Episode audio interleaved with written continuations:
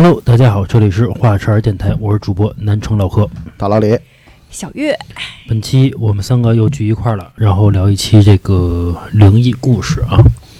话不多说，小月先来第一个吧。行，我先给大家讲第一个啊。小月每回必开场是吧？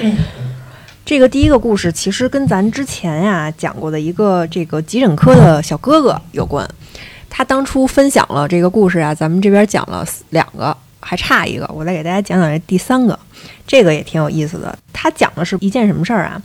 有点类似于咱们经常说的这个“天道好轮回，你且抬头看，苍天饶过谁”这种因果报应的事儿。嗯他说那个时候啊，他在这还是依然在这个医院的急诊科实习嘛。哎，有一天幺二零电话又响了，嗯然后一问是怎么回事儿啊？是他们那个某个远郊区县有一个所谓的这个县里工程，就是政绩工程，然后建了一个风力发电站，啊就是拍马屁用的，给这个大脑袋们拍马屁用的。哎，是，也不能这么说啊，啊啊啊！别说那么直白，啊，对，反正就是这么个意明思。白就得了。对对，然后呢，这个发电站呀出了一个特别大的事故，是怎么着？说是一个运钢材的那种大钢筋车嗯侧翻，你嗯，们也知道，就那个跟老何这腰差不多粗那钢筋好家伙啊，那这那那怪一真吓人啊！那很细嘛，这个钢筋啊，把老何练里头，啊，那那啊那一条钢筋应该就得多少多少多少斤，我也不知道啊，反正那那一车还不得好几吨。嗯嗯，然后说那个钢筋车翻了，当时说他们这个全市各个医院都差不多派了一辆这个一两辆幺二零车去，嗯那其实就很多了，总共加起来大概好像说开到那儿了有十几辆。然后这个小哥哥说，从他们医院出发，大概得开了将近四个小时才到那个地儿。为什么？按理说，其实他这个路程其实没有那么远，开的那么费劲，是因为那条路特别的泥泞，再加上刚刚下过雨，歪歪扭扭的，晃晃悠悠的，然后一颤看颤巍巍的，啊，颤颤巍巍的，可算是开到那个地儿了。一看这个场面，确实是非常惨烈。说这个侧翻的这个运送钢筋的这个车呀，直接就把那个些工人全都压在车底下了，朦朦胧胧的吧，能看见呀，那个钢筋车底下呀露出几个这个黄色的这安全帽来，然后从露出来那个部分，比如说给他听听有没有什么脉脉搏，还有什么乱七八糟的，反正摸摸吧，看那样啊，肯定是活不成了。嗯。压在底下的肯定就压碎了、压烂了，就不是。就不可能行了。肉饼，对，当时就现场基本上就能确定死了七八个，然后钢筋车底下可能还压着，他们只是这个救护人员呀，他们没有办法把那钢筋给弄起来，嗯，那种大型的起重机械到不了。所以就只能是先看看能救的那些人。说当时这个现场只有一个人还有这个呼吸，他是怎么着？是出车祸的时候正好给他甩出来了，哦没给他压在那个钢筋车底下。嗯只有这么一个人，哎，那就给拉上车了。这正好十个医院不都去了吗？嗯正好赶上他们医院把这个患者给拉回去了。这个按理说呀，当时看这个患者的这个情况，其实。没有什么太大问题，感觉这个神志也挺清楚的，从外在看也没有什么太明显的伤。然后，但是刚才不说了吗？这个路啊，特别就是反正坑坑洼洼的，很泥泞。他们这个幺二零的这个车是奔驰特种车辆，但是你这车质量再好，你走的这种泥特别泥泞的地儿还是会晃悠。说晃着晃着吧，然后说这唯一幸存的这个患者突然就一口血就喷出来了，赶紧着就是在这个救护车上做了一些急救，然后好不容易到医院了，一看就不行。说这个死因是什么呀？说他可能是在摔出来的时候，这个脾呀、就已经破裂了，但是说这个脾外边有一层叫被膜的东西给它包着。嗯然后在这个压力之下呢，虽然这个被膜里面全是血，但是被膜没有破，嗯，然后这个血就没有出来。然后，但是因为啊，就是因为这个路上太泥泞了，然后一晃啊，把那个膜给弄破了，血可不就全出来了吗？这人也就死了。然后当时这个小哥哥就跟他那个上上级医生说说，其实这个路啊，要不是那么泥泞的话呀，这个患者没准还有可能活下来嗯，然后赖那司机呗，啊。然后当时，哎，你还别说，还真是司机说的，啊，赖我呗，啊，不是，当时 你什么意思呀？不是，当时那个司机也听见这话了，也跟着一块儿骂，说我呀，说我我我当时没跟着你们这车走，我拉的是另外的这个指挥部的这个人，他们就跟我说嘛，说是怎么回事儿。其实按理说这条路，你想你要是建这种风力发电站，然后。往来的其实都是那种大型车辆，你这个路的这个质量一定要这个保证好，要不很容易出问题啊。但是就是因为什么呀？他们这个二把手为了节约经费，嗯，本本来是应该修成这种水泥公路的，他给弄了条土路。嗯，然后再加上这个经常这个这这段时间天天下雨，那可不那个深一块浅一块的嘛，就把这帮人给害死了。你这要是正经的路的话，那是不是这个车也翻不了，也不会也不是也不至于把那些现场人全砸死是，啊？然后这个等到第二天呢，幺二零又响了。还是同样的地方，还是同样的这个原因，这个风力发电站又有一辆车翻了，然后他们这个医院就赶紧去呗。去了以后，我一看是怎么着啊？还是这个运钢材的这个车又翻了，翻了以后呢，底下压着一个黑色的帕萨特，哦，然后这帕萨特呢，呃，有一个胖子坐着地下捂着脑袋，一脑袋血，然后还有另外一瘦子呢，正跟那儿骂那个钢材车的司机。可能是他也是这种开车的这种司机，然后觉得是啊，你把我老板那个给压这儿了，哎，然后勺到人家几句，然后后来那个他们这个又赶紧就把那胖子跟这司机一块儿的又捡上幺二零车了呗，哎，就听这个胖子就跟那个司机跟那吹牛逼，原来啊，他就是那个贪污公款的意思，然后把这条本来应该修成公路的。这个路修成土路的那个胖子，嗯，然后聊着聊着呢，哎，突然就听着这个胖子又叫了一声，在同样的地方，跟昨天那个那个死者的情况一样，又哇一口血就吐出来了，就吐出来了，然后说那种什么生命体征急剧的就那个下降。然后马上又又在这个救护车里面急救嘛，急救不行，然后又马上又又到了医院了。到了医院以以后一看，说死因跟昨天那个人一模一样，同样都是皮皮破裂。又是这司机呗？啊，对，可能是，反正就是他就分享这么一个故事嘛。他说，他说，你说这个事儿算不算是因果报应？嗯，就是在同样的地方，同样的死因，都是皮破裂，活该。对，有点这意思啊。让他你贪污啊？嗯。其实我一直就说嘛，我觉得这个贪污这这种贪官啊，嗯，应该把这个古代这个游街示众的这种刑法啊，再回归到现代来，对吧？嗯嗯。比如你要贪污啊什么的，哎，你就游街，嗯，我们说白菜萝卜，我们就往上扔，脸上刻字儿，对，刻着字儿啊，让他那个妻儿老小啊陪着一块儿啊。包括这个，从此以后，这个咱不说诛九族吧，咱这个妻儿什么的，以后不许踏入政界啊，孩子不许上大学，什么都不行，坐公交都不让。我觉得挺好的这个事儿啊。我觉得如果把这这个条例发出来啊，这个越穷苦的老百姓啊，就越开心啊。那你给社会热线打电话吧。稍微有点这个权势的啊，一定都不高兴 啊，都不愿意啊。老李，再分享一故事。哎，我这故事呢，跟小月那有点相似啊。哦，他是什么救护车？我是医院。啊，差不多，差不多啊。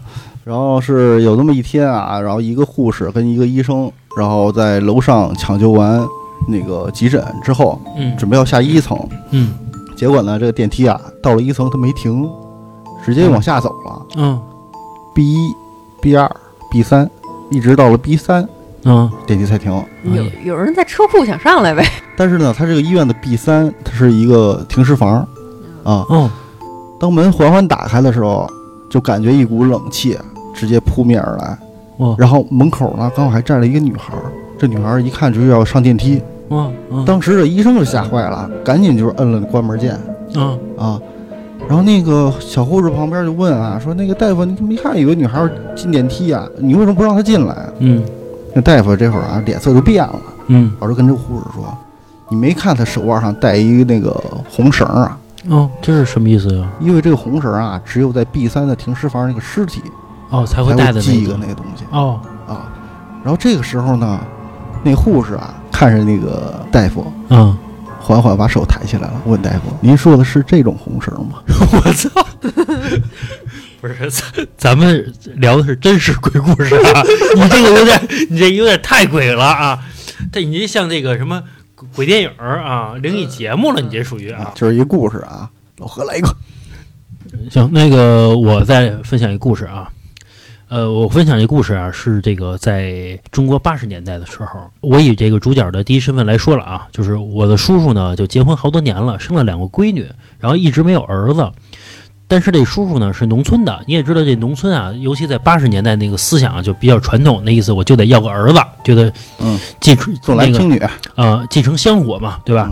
但是呢，那会儿呢就是有点叫计划生育抓得特别紧，他就发现他待不下去了，于是呢，他带着他这个媳妇孩子，包括这个俩闺女嘛，包括他媳妇儿，他就去这个福建去打工去了。那意思就是因为福建那边打工的人多，比较乱，就不好查嘛。超生游击队，对，反正他就去了。去了之后呢，哎，没想到一年之后，哎，还真就生了一儿子。嗯，他觉得生了一儿子之后呢，他的意思就是，那我还继续在福建待着吧，就别回来了，别回这个老家了啊。那意思就是因为我再回来，你再管我呢，对吧？你逮着我怎么办呀？但是呢，在这个叔叔他母亲去世的时候，他回来奔丧来，然后他就带着这个婶婶，包括他这个两个闺女，还有他的儿子，他就回来这奔丧来了。大家虽然是奔丧，但是好久不见你叔叔了呢，然后这大家也比较高兴，那意思就欢迎他一下吧。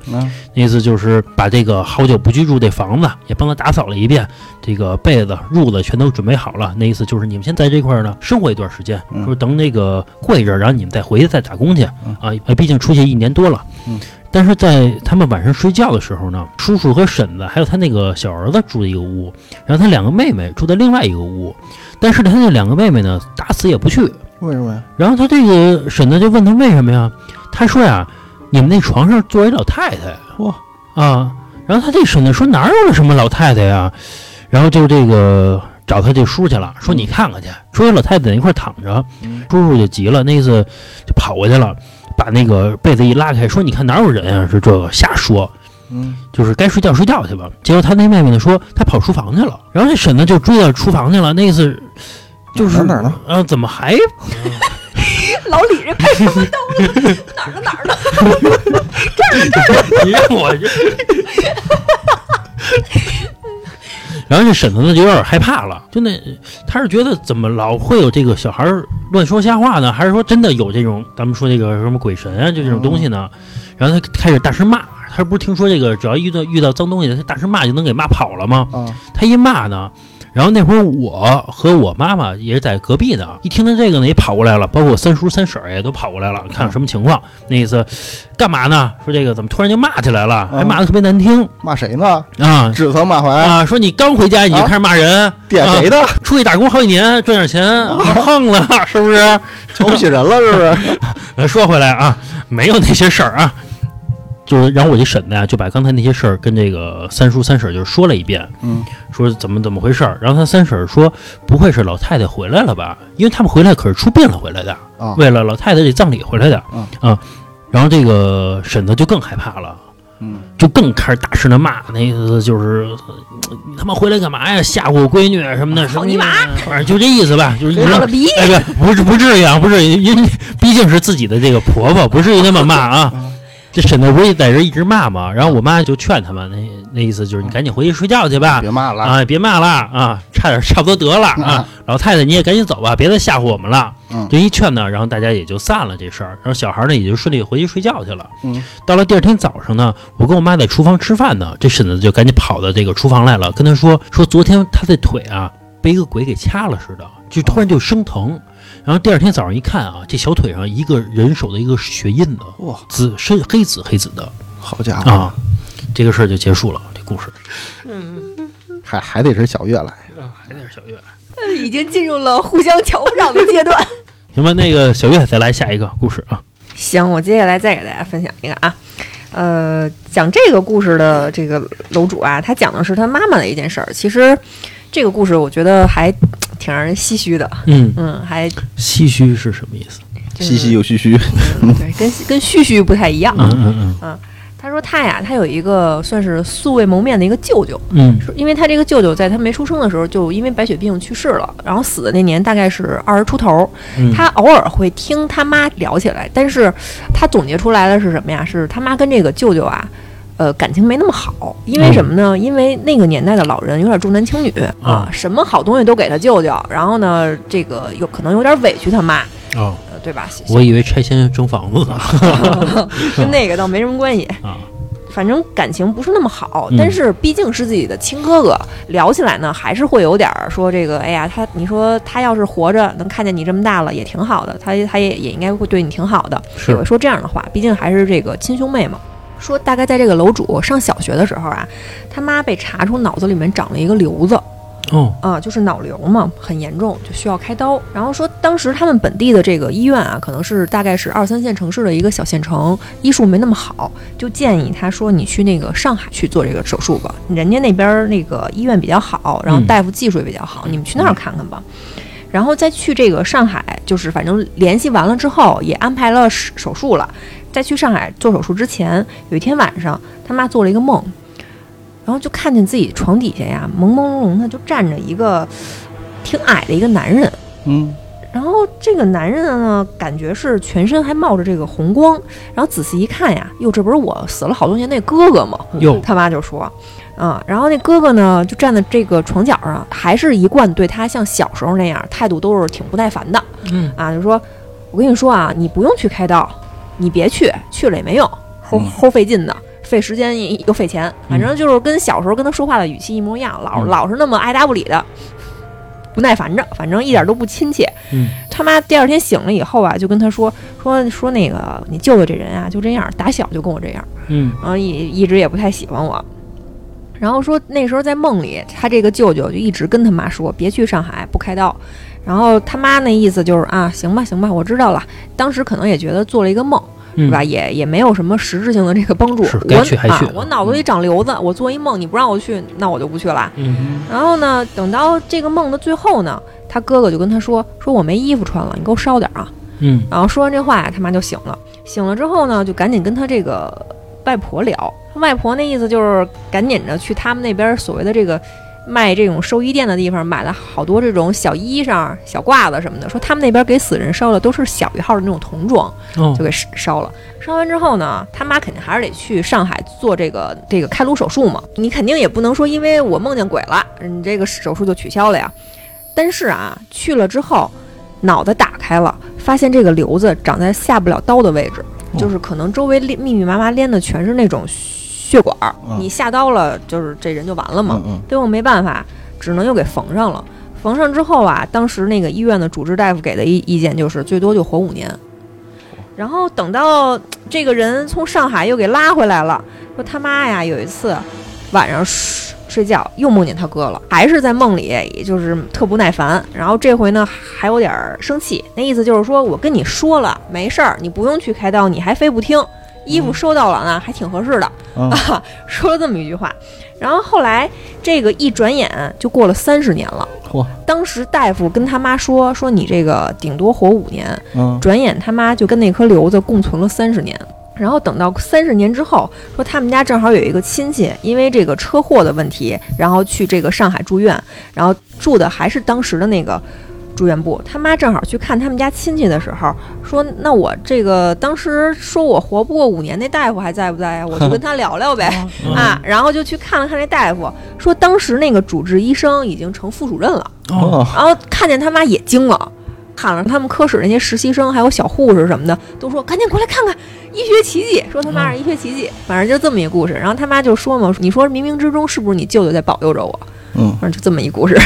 咱又讲了一个这个医学无能的故事啊。这个大家如果翻开我们之前的那些灵异故事啊，我觉得有得有吧，那个五分之一吧，在说这个医学无能啊。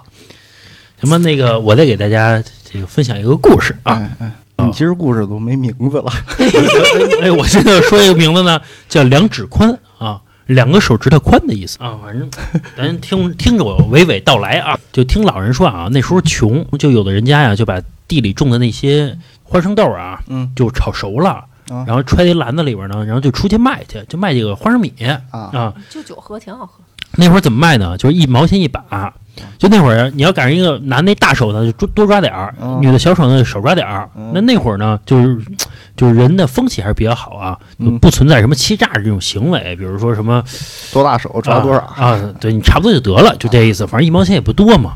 然后呢，村子里边有一老人就在一块儿卖花生，结果卖了一天呢也没卖完。到了傍晚呢，就往回家走。那会儿啊也没什么交通工具，就是靠俩腿走着嘛。然后这个天儿越来越黑了。这老人在走路的时候啊，不知不觉的加快了脚步。为什么？我说一下啊。那会儿呢，走的是土路，这个两边都是大坑，老崴脚啊，不是不是，不是啊，这两边这这两边都是坑，这坑啊还特别深。然后这个坑的再两边呢是各种的树，比如像什么梨树啊、柿子树啊、什么皂角树啊、老榆树啊，反正各种树啊比较多。然后这个每棵树中间啊还都经常有一座坟，因为那会儿啊都是这个村儿嘛，这荒的地方就是哪哪都是都是坟嘛，这都是正常的一个事儿。但随着这个时间长了之后啊，这坟包啊慢慢就平了，这不仔细看你还看不着啊。这个农村啊，它也没有电，所以其实你要认认真真看，拿手电打着看啊，其实全是坟，一片一片的啊。啊，这会儿赶路的人就说呀，说你要是在这个路上啊，泥泥洼洼的，这个崴了脚之类的，其实倒不可怕，可怕就是碰到这个这个脏东西，这是最可怕的一件事了。嗯，然后呢？这老人啊，就是心里一害怕嘛，他走得快。刚才不是说走得特别快嘛？他一害怕，一大晚上说那次赶紧回家吧。我操，这么晚了，别再碰上什么脏东西。这会儿呢，他忽然听到一阵哭声，嚯，哎呦！然后他一听，我操，这跟传说中的鬼故事很像啊，是吧？赶紧走吧！啊，他想赶紧走，结果呢，就在他不远处有一个穿白衣服的女的呀，在那路边坐着。哎呦，我那白衣服什么样？就是跟那个咱们披麻戴孝那校服似的那种啊。他一看这女孩是不是，就是白天刚办完丧事儿，然后一天没办完呢？说直接办到晚上了。说就这个在农村嘛，讲究多，从早上办到晚上也正常这个事儿。这老人本来不想搭理他，但是呢，这女孩啊坐在这个老人的必经之路上边，就必须要经过他，挡着了啊。走过的时候呢，这老人就跟他说说那意思，就老乡啊，这个节哀啊，这不早了，嗯，你赶紧回去吧。说一个人哭坏了，再一直哭，再哭坏了身子怎么办呀？嗯嗯。然后这女孩啊，一直不出声，这老人就拉着她说：“你赶紧走吧，上手了。啊！”这老人也热心肠啊，你说直接拉女的啊，大夜里的。吃吃把花生。啊。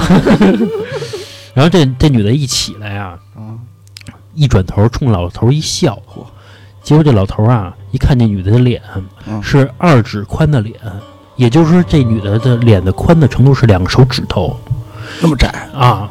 这老人啊，我操，转头他妈就跑啊！然后这二指宽这个，就这个女的呀，在后边就追。这老人一边跑一边大喊，一边跑一边一边大喊，那意思救命啊！什么意思？说你他妈追我干嘛呀？一直跑。前面正好一个亮光的一个地儿，是一帮打井的工人在那块儿呢。但是铁锹就冲过来了，他们看到底发生什么事儿了呀？他们刚一冲过来的时候呢，这老头啊一下摔倒了。喝的鼻青脸肿的，一下然后就晕过去了。花生米可惜了，花生米这倒霉了，咱不说这事儿啊，花生米也不值钱啊。然后这会儿啊，这几个工人把老头给救起来，又给他递水，又给他止血，然后一会儿还给他叫一个这个医生过来，说你帮他看看吧，这老头这个晕倒了啊，别再有什么问题啊。结果这医生啊，就给这老人打针，然后就喝了口开水什么的让他喝，烫死了。又打针，又打针，然后又给老人喝了口热水啊啊！就是说你这个，你先平静一下心情，先说一下刚才发生什么事儿了。这老人啊，什么都不说，就是说我这次遇到二指宽了，没丢命就算不错了啊，出了名的啊，故事就结束了。那是蚂蚱吧？啊，二指宽。哎，你要说还真想那蚂蚱啊，这小细长条一脸啊，嗯，那长得跟人似的，得多恐怖啊！就关键是一个人的身子架子，一小脑袋。啊，那不就是池子吗？什么？哎，不是，哎，我跟你说，就这二指宽的脸啊，我真的小学同学碰上过一个人，他不说二指宽吧，我觉得他就手掌那么宽，特别细，但是就一看啊，这人智商就不高，就那种，就是天生的就那种智障那种，就是五官就是往往一起长，往一起长，脸巨瘦巨瘦的，瘦的你想不到，就是咱们手掌那么宽，就成人的手掌那么宽啊。反正很小很小很小啊，就这么一个人还小呢吧？嗯，反正不一样啊。小二指宽。成吧，那个老李再分享一故事啊。哎，呃，之前咱节目里也说过啊，就是那个一般上学学校里，嗯，多多少少都有点什么灵异啊、恐怖的故事，是吧？嗯，有跳楼的、割腕的，要不就是那个半夜宿舍里有哭声的啊，研究厕所有什么事儿的啊？对对对。呃，然后今儿这故事呢，也是跟学校有关啊。这个故事发生在一个外国语学院的女生宿舍。哇，International School。哎，对了，就是有段时间啊，一到夜里头，经常啊，有一个穿红衣服的一个女的，就上门推销说英文，天天夜里都来，然后一间一间宿舍门敲，卖什么呀？有人给打开门就问要红衣服吗？哟，red dress。一般啊，给开门的都是一般都是被吵醒了，口气也不好，嗯，就是不要不要，干嘛呀？这是大夜里头的，是吧？嗯，反正这几天啊，天天都来，嗯嗯，销量也不行啊，谁他妈买啊？是不是？就是一连几天晚上都这样，然后呢，这天晚上这女的又来了，哦啊，咚咚咚敲门，嗯，哎，这宿舍门开了，嗯，然后出来一个女的，也挺不耐烦的，嗯，说卖什么红衣服呀，是吧？多少钱啊？说我都要了，是吧？烦不烦啊？一天到晚的，是吧？哎，这女的反而冲他笑了笑，没说话，嗯，扭头走了。这女孩心想：那是不是有毛病啊？是吧？一天到晚敲门，要买你东西了，你又走，又不给我。嗯。然后那女孩就把门关上了，回去睡觉去了。嗯。到了第二天，出事儿了，全宿舍的人啊都起床了，就那女孩没起，就是给开门的女孩没起。一般这种情况就是宿舍里都互相叫一叫嘛，挨个叫。这晚上不是起夜了吗？累了。对对对，估计也是这么想的，是吧？啊，挨个去叫他都没起来。嗯。后来临走啊。临走是心想啊，操，把他们家那个被子给撩了啊，是吧？啊，撩咱他们走泼水啊，结果呢，一撩被子出事儿了啊，说这个女孩的皮被人给扒了，我操，躺在那个床上，全身血淋淋的，就好似穿了一件红衣服。这本应是很恐怖的一个故事啊，老李一讲完啊，很搞笑，耐人寻味，多恐怖啊，多恐怖。哎，不过确实这个这个最最后挺害怕的，我觉得。我再给大家分享一个啊，分享这个故事的是一个老大哥，他呀认识一个故宫博物院退休的一个老大爷。嗯。说这个老大爷退休的时候已经八十多了。他说我跟这个老大爷聊天的时候，发现这个老大爷啊，知道什么叫针砭时弊吗？不知道，不知道是吧？就是评论一些社会时事，然后以及这个说一些生活中的事儿，思维极其清晰，说不亚于这个年轻人。八十多了，然后口齿还特别，就是很伶俐，就觉得有点这人有点神神叨叨、仙风道骨那劲儿，就是因为实在是太牛逼了。说他有一次问这老爷子说，这个故宫的这个影壁墙上，就是有时候比如说下雨、打雷。然后总是能看见这个宫女儿跟那儿走，是真的吗？哎，不是总是啊，就很偶尔、很偶尔的啊。嗯啊啊，还总是啊？对，那我怎么没见过呀？你没去过呀？你见过个屁呀？嗯啊，然后那个老爷子跟他说，这事儿确实是真的。嗯，说但是这个一般的工作人员呀，没机会见，只有晚上值班的人才能看见。老爷子跟他说，说这个影像的这个事儿可以用科学来解释。嗯。但是呢，这个故宫里确实也有这种什么所谓的这个狐狸、蛇、刺猬以及这个黄大仙儿。他说这个老爷子给他讲了一个挺真实的一事儿。他说这个故宫啊，其实开放的这个院子和这个宫殿其实只是少部分，还有很多没有开放的。嗯，就是可能东西呀需要这个修缮一下，或者说不太适合人去参观。比如说这个谁谁要一看就塌了或者怎么样的，这就没有开放嘛。但是这些东西是需要这个工作人员去维护的，所以他们经常时不常的要去看一眼。嗯，但是他们看的时候呢，在进这种屋子的时候，都会先敲一下门，然后等一会儿再开门进去。有礼貌，打扰了。说就是怕因为这个房间长时间的没有人惊扰到里边的这种所谓的这种灵物。然后说有一次啊，他们这边啊调来一个新领导，哎，典型的这个。马克思主义唯物的，对于这种什么鬼神的事儿一概不信，然后觉得他们这个举动啊就是装逼呢，啊，特就是很不屑、很不满，觉得你们在我手手底下干事儿，怎么能搞这套封建迷信的事儿？然后就就跟他们说说这个以后不许这样啊。然后这个领导以身作则，说有一天带着这帮手手底下人去巡查某个没有开放的这个殿宇的时候，然后直接呀也没敲门，推门就进去了。然后进去之后啊。说这院子里啊，有几只挺大个儿的这个黄鼠狼，然后他这一开门动作啊，黄鼠狼惊了，然后外面人也惊了，然后啊，然后这个几个黄大仙儿啊，一看这突然就有人来了，就跑呗，然后说有一只啊，慌不择路了，就跳进这个院里的一口枯井里了。过了几天之后啊。这个领导啊被一辆溜车的这个卡车特别诡异的把脚给压了，说那个车呀速度特别慢，你想溜车呀，慢慢的从一坡上溜下来，哎，就那么慢悠的，然后并且非常精准的，并且不容抗拒的，就从他这个脚面上压过去了。嗯，然后说这个领导事先呀也不知道。然后等到回过神来的时候，那脚就骨折了。然后这老爷子就跟分享故事大大哥说：“说那个因为就是跳进井里的那个黄大仙儿，一个爪子戳伤了。”啊，然后说经过这件事儿之后啊，那个领导就老实了，以后也跟这个手底下人一样，说进这屋子什么的都敲敲门，老实了也 怂了呗啊，怂了。然后后来这个楼主有一次又跟这个老爷子去聊嘛，说。就是咱们都之前大飞也分享过，说这个鸟巢为了娘娘庙迁移了一百米的事儿。嗯嗯，然后这个楼主就问这个老爷子，老头儿可能之前跟他聊过，说这个娘娘庙啊，其实只是所谓的中级职称啊。然后，然后这个人就问他们说，那这个您这个所谓的高级职称是是谁呀？然后这个老爷子跟他说，说这个高级职称我知道俩，有一个呀不太方便透露。啊，还有一个是李连杰的干妈，叫赵群学。说这个赵群学是一位非常非常灵的一个这个附在他就是附在他身上那个仙儿，非常非常灵。这个楼主就问他们说，这李连杰的这个干妈到底是干嘛的呀？然后这老爷跟他说，说这个要不是这个。赵群学，李连杰早就死了。大家可以去查一下，李连杰自己都这么说。说这个李连杰做客《艺术人生》的时候就说嘛，说他的这个事业有几个很关键的这个转折点，然后这里面总会提到一个很神秘的女高人，并且称这个女高人为赵阿姨。她这个赵阿姨就是所谓的这个赵群学。李连杰在拍《中华英雄》的时候得了一场很严重的病，然后说这个中医西医啊全都看了，都都治不好。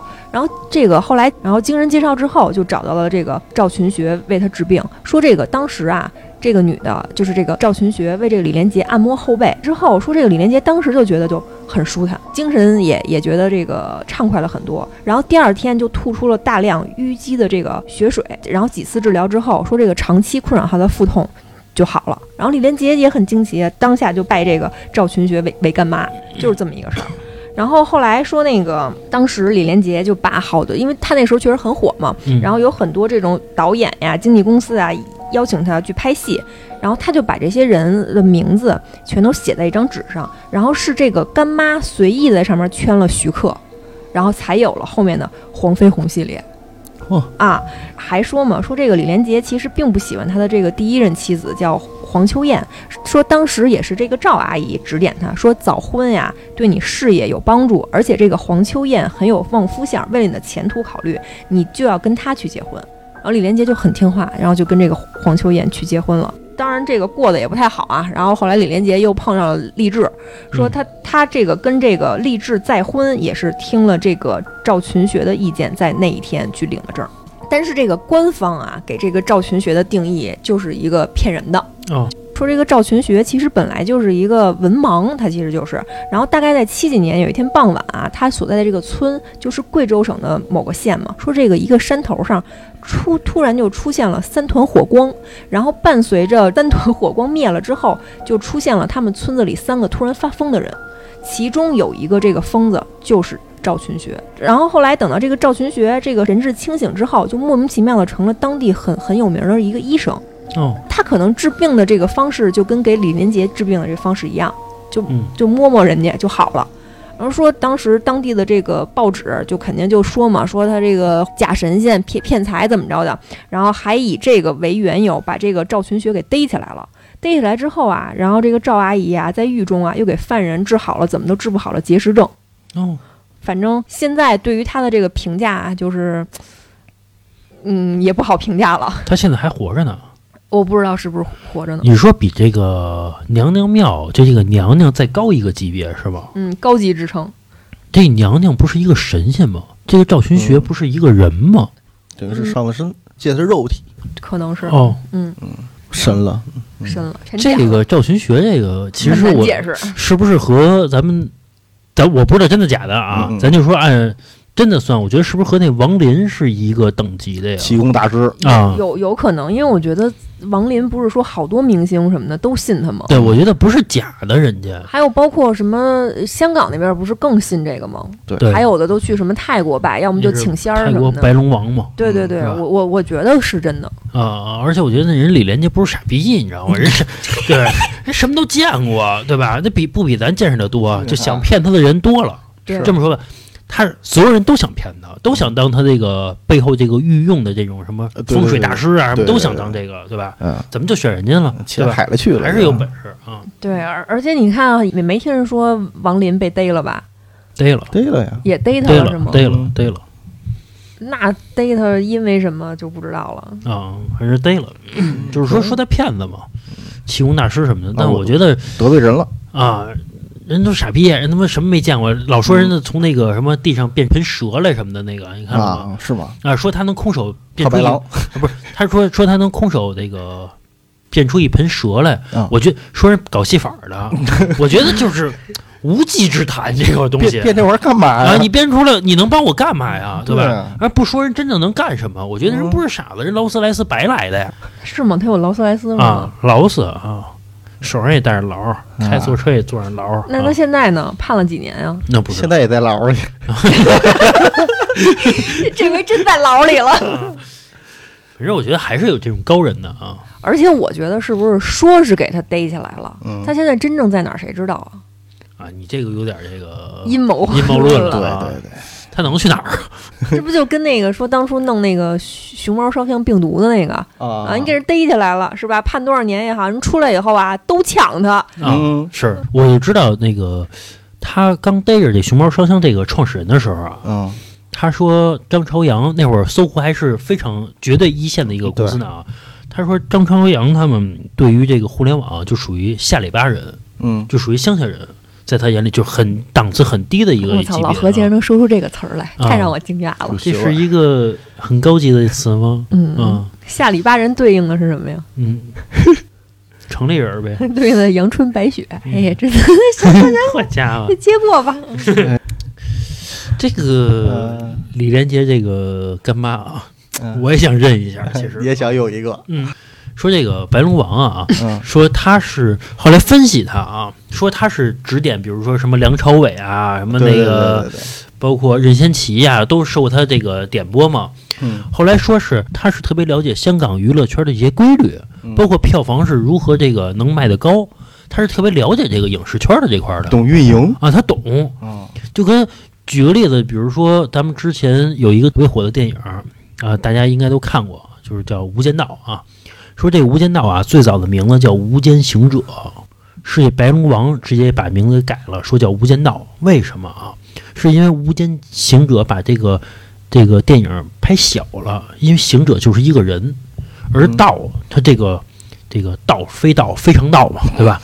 这个非常大的一个道可道非常道啊，道可道非常道啊，这个非常大的一个空间，那意思就是把这个。不要把这个电影局限于一个人的身上，嗯。啊，这个事情。后来这个大火，到处显得有学问，啊，对，显得很厉害、很深啊，这里头。行吧，这个小月来下一个节目。行，我最后再给大家分享一个故事啊，嗯，这个故事也是我在网上看到的一个故事，这个是北京本地的一对儿小夫妻，嗯。她那个时候是这样，这个女孩的这个婆婆呀，在一个老小区六层的一个小楼里面居住着。公公去世了，就剩婆婆一个人了，然后住六层。嗯，然后因为婆婆身身体一直都不太好，然后正好呢，小两口也面临着买房的问题。嗯，然后就说呀，就说要不然这样吧，咱们就看看这栋楼有没有卖的。嗯，然后结果呢，还真碰见一个。嗯，她婆婆呢住六层，然后三层有一个卖的。他说：“那行啊，这个看着户型什么的也都不错。老小区其实一般户型其实都还挺好的，朝南呀什么的。”他说：“那要不咱就是跟这儿就买这房吧，正好离妈还近点儿，然后咱也方便照顾着。嗯，这么着呢，就把这个房子给买下来了。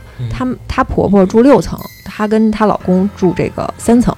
然后你这个房子买了，毕竟这个装修比较老嘛，她得重新装一下。嗯，装了差不多两个月，然后基本上都。”快完事儿了，就等着，就是说晾晾味儿啊，然后拾掇拾掇这个家里面脏的东西，开个荒什么的了。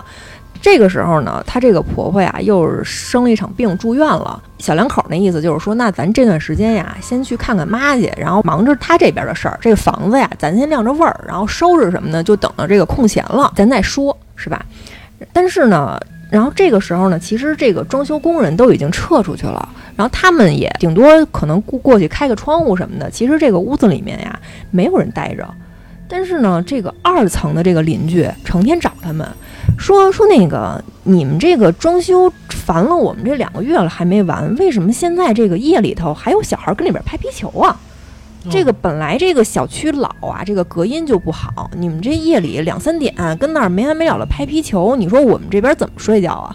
是啊，然后这个。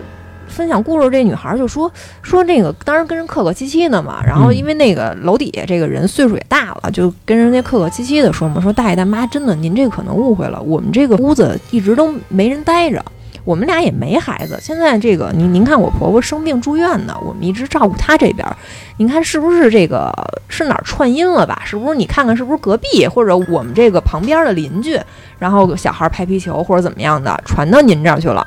楼底下那人呢不相信。说就是你们家，咱们这个户型啊很规整。嗯，说楼楼上传来的声音就是你们，不会是其他人的。他就还肯定还是就跟人赔礼道歉呗，说确实不是我们。